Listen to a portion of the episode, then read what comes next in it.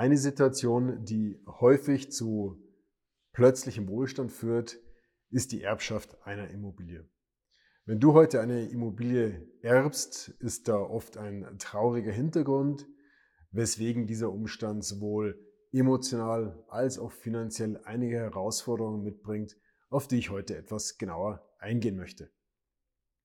In unserem Beratungsalltag begegnen wir häufig der Situation, dass Kunden eine Immobilie geerbt haben und auf dieser Basis zu plötzlichem Wohlstand gekommen sind. So, nun gibt es zwei Möglichkeiten. Die eine, ich sage jetzt mal etwas einfache, vor allen Dingen emotional einfache Variante ist, wenn diese Immobilie bereits vermietet war. Dass also fremde Mieter in einer Immobilie gewohnt haben, die nahen Angehörigen vorher gehört hat. Da ist erstmal keine Entscheidung erforderlich. Das heißt, man kann einfach alles erstmal beim Alten belassen. Man kann die Mieter, sofern sie denn brav ihre Miete zahlen, in der Wohnung, in dem Haus wohnen lassen und einfach selber die Miete dann entsprechend in Rechnung stellen, beziehungsweise einfach das Mietenkonto auf das eigene Konto ändern. Der Mieter bleibt, die Immobilie gehört dir und du äh, bekommst einfach anstatt deiner Angehörigen in Zukunft die Miete. Das kann alles wunderbar weiterlaufen. Du wächst in dieses Investment hinein. Du wächst hinein, die Nebenkostenabrechnung machen zu müssen. Du lernst den Mieter kennen. Das ist alles relativ entspannt möglich. Im Laufe der Zeit kannst du dir dann überlegen, ob es sinnvoll ist, für dich ganz persönlich diese Immobilie weiter zu halten und Einkünfte aus Vermietung und Verpachtung zu erzielen oder ob es dir unter Umständen lieber ist, die Immobilie zu verkaufen, um einfach mit einer alternativen Geldanlage eine höhere Flexibilität äh, zu bekommen, um einfach eine Liquidität zu gewinnen, aus der du eventuell auch Anschaffungen tätigen kannst, die du schon länger machen wolltest oder einfach weil du diesen Erhaltungsaufwand nicht mehr haben möchtest, weil du dich einfach um dieses Objekt nicht kümmern möchtest. Das kannst du in aller Ruhe dann im Laufe der nächsten Monate und Jahre entscheiden. Hier drängt die Zeit nicht. Deutlich schwieriger für den Erben wird es, wenn die Angehörigen, die Eltern oder Großeltern selber in diesem Haus gewohnt haben. Eventuell bist du in diesem Haus aufgewachsen, deine Kindheit hängt daran. Wenn du heute in dieses dann ja verlassene Haus hineingehst, findest du noch die Möbel deiner Angehörigen, eventuell deiner Eltern in dem Haus. Das Haus muss erstmal leergeräumt werden. Du hängst emotional an dem Haus. Es ist also ganz was anderes, ein Haus geerbt zu, äh, zu erben, das bereits ähm, vermietet ist, oder ein Haus zu erben, in dem die Angehörigen selber noch drin gewohnt haben. Und das, glaube ich, ist auch eine der größten Herausforderung, emotional damit zurechtzukommen, was machst du jetzt mit diesem Haus weiter? So, nun stehst du vor zwei Möglichkeiten. Du kannst entweder das Haus verkaufen und einen Käufer finden und dieses, äh, diese Liquidität für dich anderweitig verwenden, eine Alternativanlage dafür finden, um eben auch, wie in dem vorherigen Szenario, eventuell Anschaffungen tätigen zu können, um für dich eine höhere Flexibilität zu generieren. Oder du hältst das Haus und vermietest es an fremde Dritte. Dafür ist es dann unter Umständen erforderlich, eine Sanierung vorzunehmen. Da ist dann eben auch die Frage, saniert man das Haus vor dem Verkauf, saniert man es nach dem Verkauf, saniert man das Haus vor der Vermietung oder lässt das die Mieter machen. Das sind Fragestellungen, die sich dann stellen. Um das Thema etwas mit Leben zu füllen, möchte ich dir heute mal drei Beispiele bringen, wie wir sie tatsächlich live erlebt haben, natürlich ohne die Rückschlussmöglichkeiten auf die Personen, die dahinter stehen. Ähm, aber das sind Situationen, die wir einfach selber im Kundenstamm erlebt haben und deswegen da mal ein bisschen mehr Informationen für dich. Eine Situation war das eine, dass die Mutter eines Kunden ähm, circa 500 Kilometer weiter weg gewohnt hat, war bis ins hohe Alter, bis über 90, war sie sehr, sehr fit, sehr gesund und eines Tages ist sie dann leider doch verstorben. Sie hat im eigenen Haus gewohnt, in dem Haus, in dem unser Kunde tatsächlich selber als Kind auch aufgewachsen ist. In dem Haus, in dem er sie lange auch im Alter immer wieder besucht hat, immer wieder den Weg auf sich genommen hat und ein sehr, sehr gutes Verhältnis zu seiner Mutter gepflegt hat. Nun ist die gute Dame verstorben, das Haus steht leer und unser Kunde, der auch ohne den Besitz dieses Hauses bereits sehr vermögend war, steht vor der Entscheidung, was tun. Und er sagt zu mir, Markus, für mich ist das eine echte Herausforderung, das ist ein echtes Problem. Ich kann nachts nicht schlafen. Im Moment ist es so, ich fahre in dieses Haus, setze mich ins Wohnzimmer und lasse meine Gedanken kreisen. Ich hänge, sinniere in der vergangenen Zeit. Ich denke an meine Mutter. Ähm, mir ist auch klar, das kann ich mal eine gewisse Zeit machen, aber auf Dauer ist es sicherlich keine Lösung. Ich muss eine Entscheidung treffen. Ich kann das Haus nicht einfach jetzt jahrelang leer stehen, weil ich mich nicht entscheiden kann, irgendwas zu machen. Ähm, auf der anderen Seite bringe ich es nicht übers Herz, das Haus jetzt zu verkaufen oder zu vermieten. Und vor allen Dingen, wenn ich jetzt, jetzt verkaufe, dann habe ich noch eine Million. Ähm, mir geht's gut, ich habe selber keine Kinder, was soll ich denn mit noch einer Million Euro anfangen? Markus, ganz ehrlich, das ist eine Situation, es klingt vielleicht ein bisschen doof, aber ich kann nachts nicht schlafen, es belastet mich richtig. Und hier wird schon klar, jemand, der in dieser Situation nicht drinsteckt, der denkt sich vielleicht, naja, was ist das für ein Thema? Na, dann habe ich noch eine Million. Klar, mag man sich darüber lustig machen. Für ihn ist das ein echtes Problem, weil er einfach nicht weiß, was er tun soll. So, er hat bis heute noch keine Entscheidung getroffen. Das heißt, wir sind hier in einem Prozess, der einfach auch eine gewisse Zeit für sich in Anspruch nimmt. Wir sind in einem Prozess, damit er sich einfach gut entscheiden kann, damit er für sich eine Entscheidung findet, die richtig ist. Eine andere Kundensituation war, dass eine Kundin die Immobilie ihres Großvaters geerbt hatte. Das heißt, der Großvater hatte das Haus mit eigenen Händen aufgebaut. Die Immobilie ist vermietet, das Haus ist also vermietet, es wohnen fremde Leute drin und sie hatte die große Fragestellung, was macht sie damit? Selber war sie nicht in der Situation wie der erste Kunde, dass sie schon ein hohes Vermögen hatte. Sie wäre also recht dankbar, entweder die Miete zu bekommen oder eben das Haus zu verkaufen und dann selber für sich eine alternative Geldanlage zu finden, womit sie die Anschaffung tätigen kann und den Lebensstandard sich finanzieren kann, den sie für sich selbst vorstellt.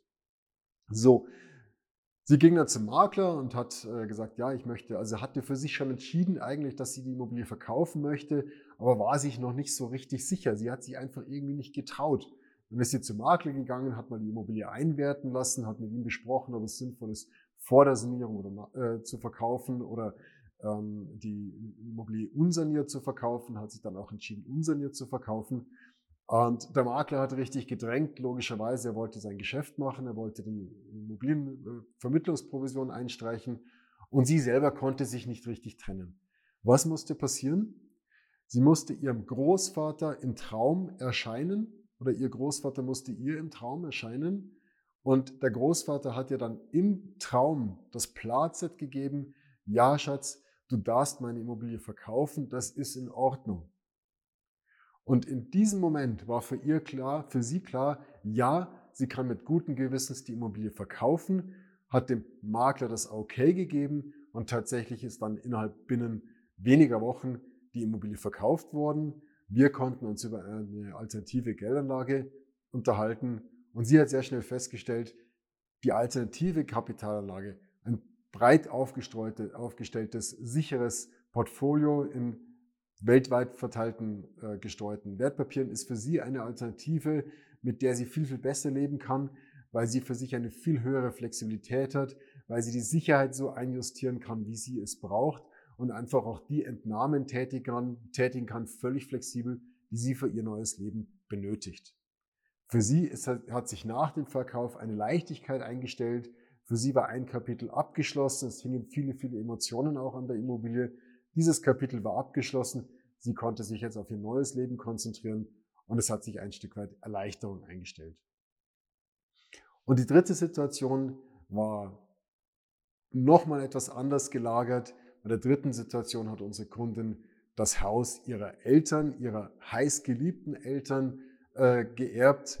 Und äh, Vater war bereits verstorben, Mutter hat noch drin gelebt.